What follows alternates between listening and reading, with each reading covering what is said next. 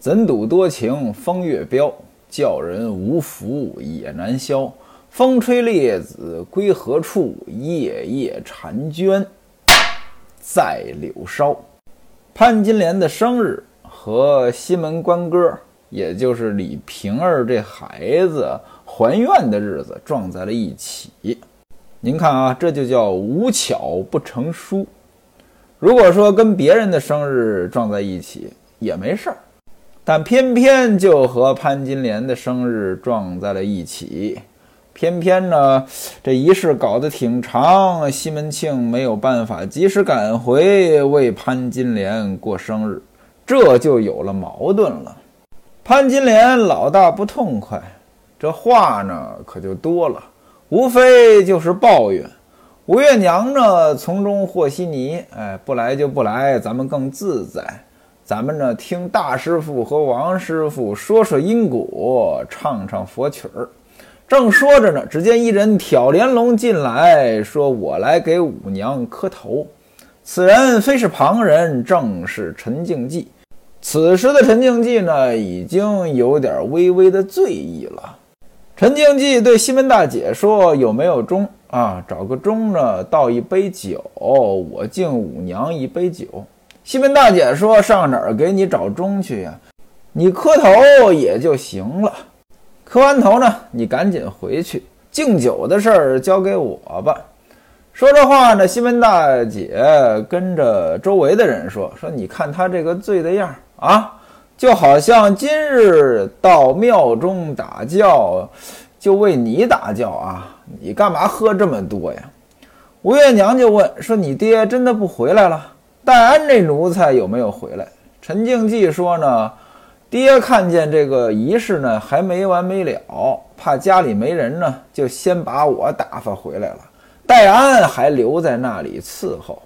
吴道士呢，再三不肯放我，强死强活的拉着我，又喝了两三大盅酒，这我才回来。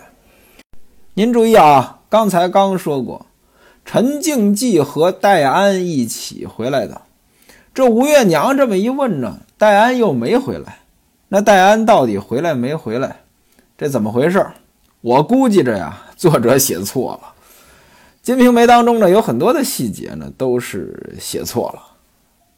吴月娘就问说：“今天都谁在那边？”陈静济说：“有大舅，大舅就是吴大舅，还有门外的花大舅、英三叔、谢三叔。”您注意啊，这里边有个英三叔，这英三叔是谁？我怀疑呢是作者写错了，应该是英伯爵，那应该叫英二叔啊。还有李明、吴慧两个小优，小优呢就是艺人，不知道还要到多晚。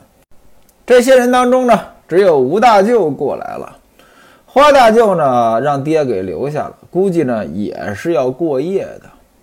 潘金莲看李瓶儿不在跟前，就在这儿挑事儿啊！陈姐夫，陈姐夫就是陈静济，这是指着西门大姐叫的。陈姐夫，你也管他叫花大舅啊？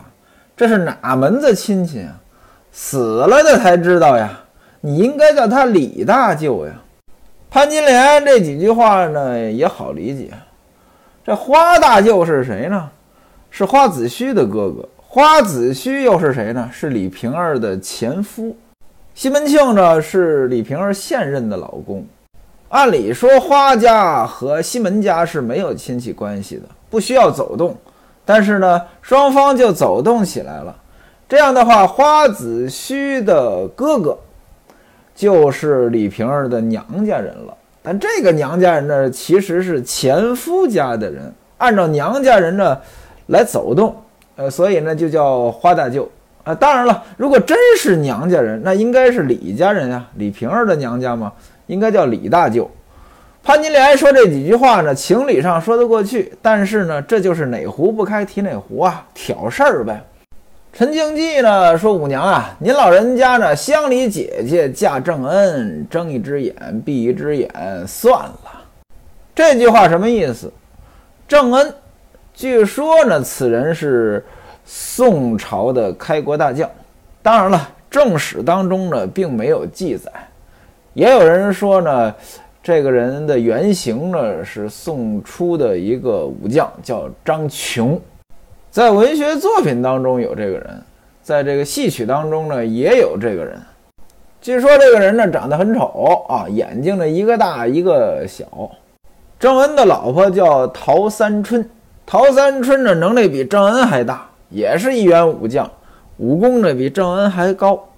陶三春呢看不上郑恩，那不是自愿的就嫁给了郑恩，所以呢也只好睁一只眼闭一只眼，就是凑合过吧。陈静济这句话呢，光从话上来分析问题不大啊。这个潘金莲说花大舅还是李大舅，那陈静济呢压事儿啊，睁只眼闭只眼，别这么较真儿了。这个意思呢没错，但是呢说话的人错了。为什么呢？你别忘了你的身份呀，你是一个小字辈儿啊。潘金莲还有李瓶儿对你来说，他是一样的呀。都是你的长辈啊，这儿轮得到你说话吗？所以他一说这话，西门大姐就火了，说：“你这贼球根子啊，你快磕头，赶紧给我外边去啊，不要在这儿胡说八道。”陈静济呢，于是让潘金莲坐好了，啊，喝得醉醺醺的，踉踉跄跄的磕了四个头就出去了。时间不大，天就黑了，掌灯放上桌子，把菜呢摆上来。潘姥姥、杨姑娘还有吴大妗子啊，众人呢就都坐上来了。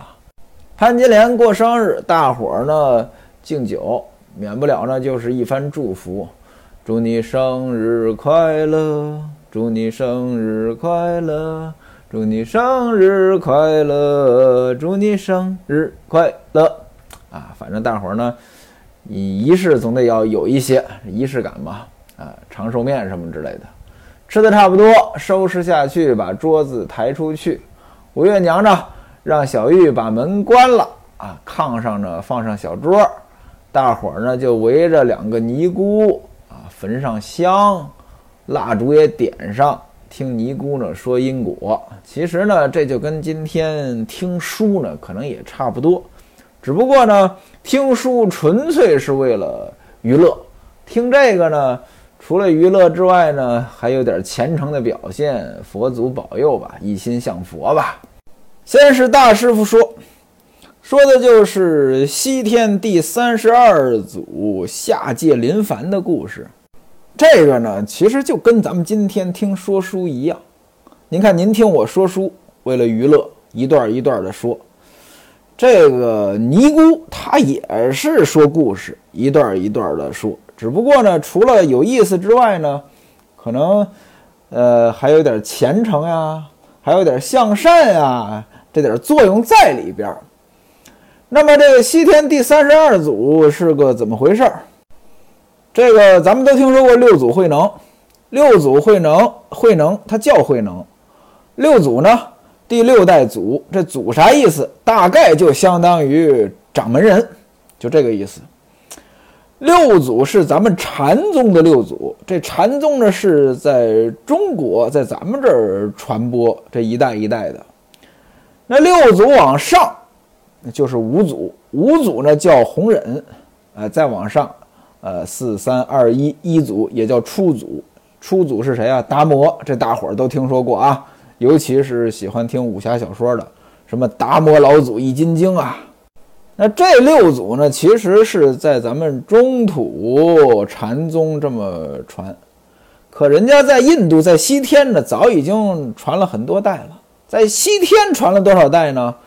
传了二十七代，或者说二十八代。为什么又二十七又二十八呢？因为咱们的一祖初祖达摩是人家西天的二十八祖，那你要从西天这开始算，那么。二十八、二十九、三十，也可以这么算下来。那么三十二祖就是弘忍。那这个尼姑呢，给吴月娘他们说的这个书，其实就是弘忍的故事。弘忍呢，他们家本来挺有钱的啊，是个张员外啊，有钱，大富大贵。但是呢，受佛法的指引啊，一心向佛，就把自己的万贯家财呢给舍弃了。到黄梅寺当中去修行去了。黄梅寺这个地方今天也有啊。黄梅呢是个县，黄梅县有这个黄梅四祖寺，也有黄梅五祖寺。这两个寺呢不远，呃，开车大概二三十公里的样子。四祖寺就是四祖的道场，五祖寺呢就是五祖的道场。那么他说到这儿呢，就跟说书一样啊，醒目一拍，且听下回分解。那这时候呢，呃，结尾呢也有那么几句，哎，这是王姑子呢念这个偈言，偈言呢就是几句诗，佛教当中的几句诗或者几句顺口溜就叫偈言。您都听说过那个菩提本无树，明镜亦非台，哎，这个就是偈言，这是六祖的偈言啊。王姑子念完了之后，这第一回书就说到这儿。吴月娘说：“哎呀，师傅你饿了，赶紧的把这个经呢放到一边去，咱们吃点东西吧。”让小玉呢就把这个什么素斋呀、点心呀就端上来了，大伙儿呢陪着吃。吴大进子说：“我们刚才都吃的挺饱的，干脆啊让杨姑娘陪着就好了。她老人家呢本身就吃斋。您注意啊，杨姑娘吃斋。您哪位还记得前文书孟玉楼出嫁的时候，杨姑娘这一出场就那通骂。”这像不像个吃斋的人能说出来的话？这段呢挺讽刺的啊。那杨姑娘呢也在这儿客气，吴月娘呢是拿小碟儿啊，一人一碟儿，先给了两位师傅，再递到杨姑娘这儿。杨姑娘说：“哎呀，我的佛爷呀，我已经吃得够饱的了。再说了，这碟子里边是烧骨头呀，哎呀，赶紧拿走，赶紧拿走，哎，别吃错了。烧骨头那是荤的呀。”大伙儿一听着就笑了。吴月娘说：“我的奶奶呀，这是庙上送来的，您老人家呢只管吃，不会错的。”杨姑娘说：“既然是素的，等一会儿呢老身吃。我这老眼昏花的呢，把它当成荤的了。”大伙儿正吃着呢，又来一人，谁呀？慧香。慧香是来兴的媳妇儿。吴月娘一看，哎，你来干什么呀？慧香说了：“说我也来听听大师傅说书唱曲儿。”吴月娘说：“这不门关着吗？你怎么进来的？”玉箫说：“呢，他在厨房封火呢。那意思呢，他没有出去，他在厨房把火给封了。”吴月娘说：“你看，你这脸上、鼻子呀、嘴呀都是黑的，都快成精了，你还来听经？”那位说：“怎么都是黑的呀？他在厨房忙活呀，过去都是烧柴，那难免呢烟熏火燎的。再说了，烧火的时候手上呢很容易沾到那个灰。”然后呢，一出汗，拿手这么一抹呢，脸上也就黑了。大伙儿呢又围着两个姑子啊，吃完之后，接着呢第二回书，接着说呀，张员外，呃，修行，白天这个听课，晚上呢自己复习。四祖看他呢，嗯，不是一般人，就收了他做徒弟，给了他三件宝贝，让他呢到浊河边去投胎夺舍。浊河就是黄河，黄河很浑浊呀，对吧？有那个泥沙嘛。投胎夺舍什么意思？投胎不用多说，夺舍，这人死了之后呢，留下一个身体，咱们都听说过这么一个，呃，这个成语啊，这叫魂不守舍。舍呢，其实就是身体。那刚刚死的人呢，这身体还没坏，那其他的鬼魂呢，就可以附在这上边，呃，借尸还魂。这就叫夺舍，啊，这个张员外去河边投胎夺舍啊，在河边看到了一个千金小姐在那儿洗衣服，咱也不知道为什么在黄河边洗衣服啊，这黄河的水这么多沙子，怎么洗？啊，正在那洗衣服呢。此时张员外过来了，当然了，他已经是和尚了啊。张员外说呢，我要借个房子住。这姑娘说没问题啊，我们家有房子。哎，结果呢，刚说完，这老和尚扑通跳河里边去了。说到这儿呢，潘金莲呢困了。潘金莲估计不爱听书，或者说这两个姑子说书呢没有我精彩。潘金莲困了，就回房睡了。过了一小会儿呢，李瓶儿房中的丫鬟秀春呢来叫，怎么着？孩子醒了，李瓶儿呢也回去了。此时还在听书的李娇儿、孟玉楼、潘姥姥、孙雪娥、杨姑娘、大妗子。两个尼姑呢，接着说说河里边呢飘过来一个大林桃，林鱼鳞的林。什么叫林桃？没查到，不知道，没听说过哪种桃叫林桃。有的版本这个地方写的是仙桃，这个鲜呢是新鲜的鲜，我觉得这个呢比较合理。啊，飘过来一个桃儿，洗衣服这小姐姐呢就给吃了。吃完之后呢，回家就怀孕了，怀胎十月。哎，这个说到这儿，这王姑子又唱了一个耍孩儿。耍孩儿是个曲牌啊。唱完之后，这大师傅呢念了四句偈言：“五祖一佛性，投胎在腹中，全住十个月，转凡度众生。”啊，这个呢其实就是张员外投胎变成了五祖，他就是弘忍大师。书说至此呢，西门大姐呢也回屋睡觉去了。这吴大妗子呢。在吴月娘的这个房里面呢，在床上呢，这么斜歪着呢，也睡着了。杨姑娘呢也打哈欠了。桌上的蜡烛呢，两根蜡烛呢也点没了。吴月娘问小玉说：“现在是什么时间？”小玉说：“呢，已经是四更天气，鸡都叫了。”吴月娘这才让两位师傅呢把这个经卷收起来休息。各位您看啊，这说书说了一晚上，比我辛苦。当然了，人家也比我赚钱。西门庆在当地那怎么也是上流社会当中的顶尖的人物啊，对吧？给西门庆的老婆们说书，那钱能少得了吗？更何况能跟这么高级别的人有这种交流，你不给钱我也乐意去呀，起码还能卖两单保险呢，是吧？杨姑娘呢，到孟玉楼的房里去睡了。那杨姑娘找孟玉楼很正常吧，对吧？啊，玉大姐呢，到后边呢，跟孙雪娥的房里休息。吴月娘打发大师傅和李娇儿一处休息。王姑子和吴月娘在一个炕上睡。临睡之前，这二位呢，还让小玉呢炖了一顿茶啊，吃完了这才睡。吴大妗子呢，在里间床上和玉箫呢一起睡。吴月娘呢，也没有直接睡，还问这王姑娘。说后来这五祖长大了，怎么又修成正果的？您看啊，说书人厉害就厉害在这儿，怎么着？给你留个扣子，听书啊，听的是扣。各位您了解的都知道啊，我们这个团儿，我在一个说相声的一个团儿啊，我们这个团儿呢，今年呢开拓了很多新的这个演出场所，以电影院为主，在电影院里说相声，初期开拓吧。票房呢一般，我们这个演出呢有个特点，怎么着？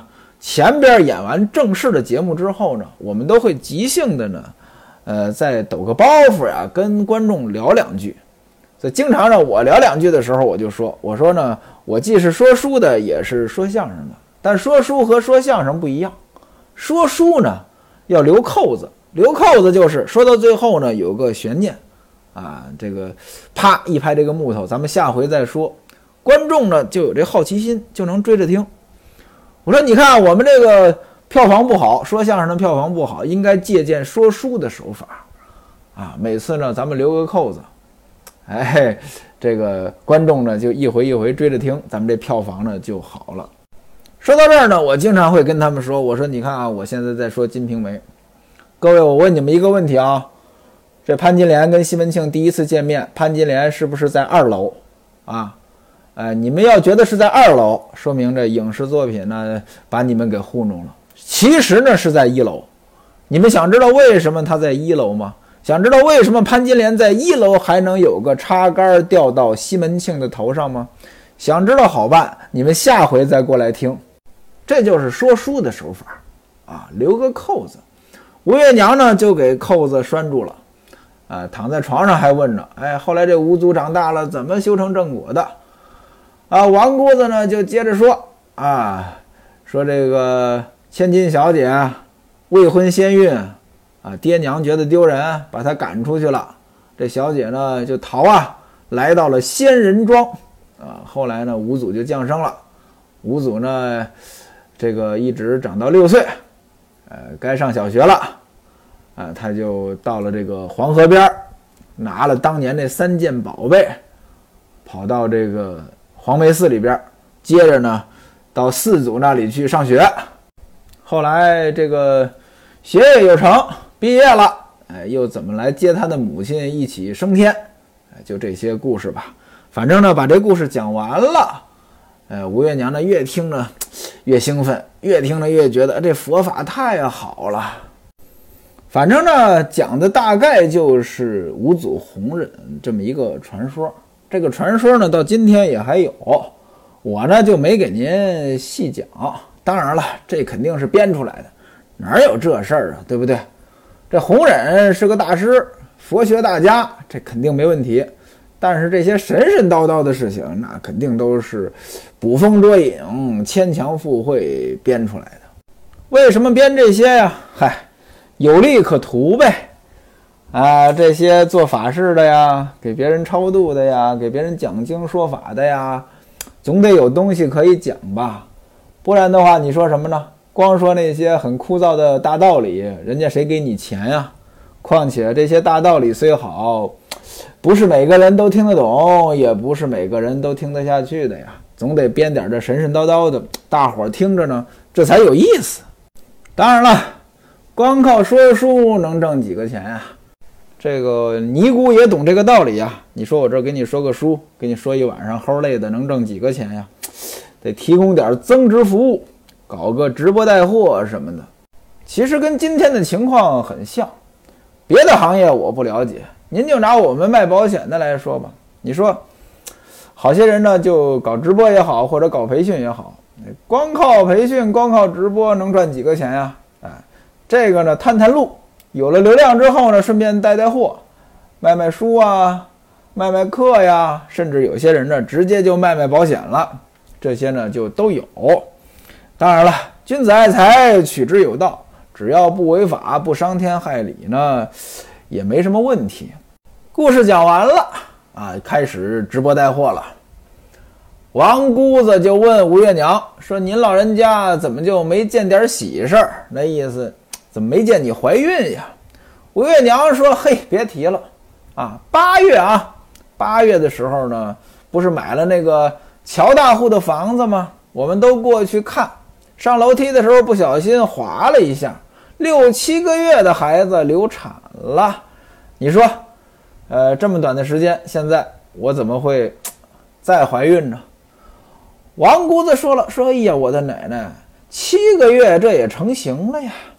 吴月娘说，半夜里边留下来，我和丫头呢点着灯看，是个男孩。王姑子说，哎呀，我的奶奶，可惜了。哎，您是怎么伤着的呀？这胎气呢做的也不牢。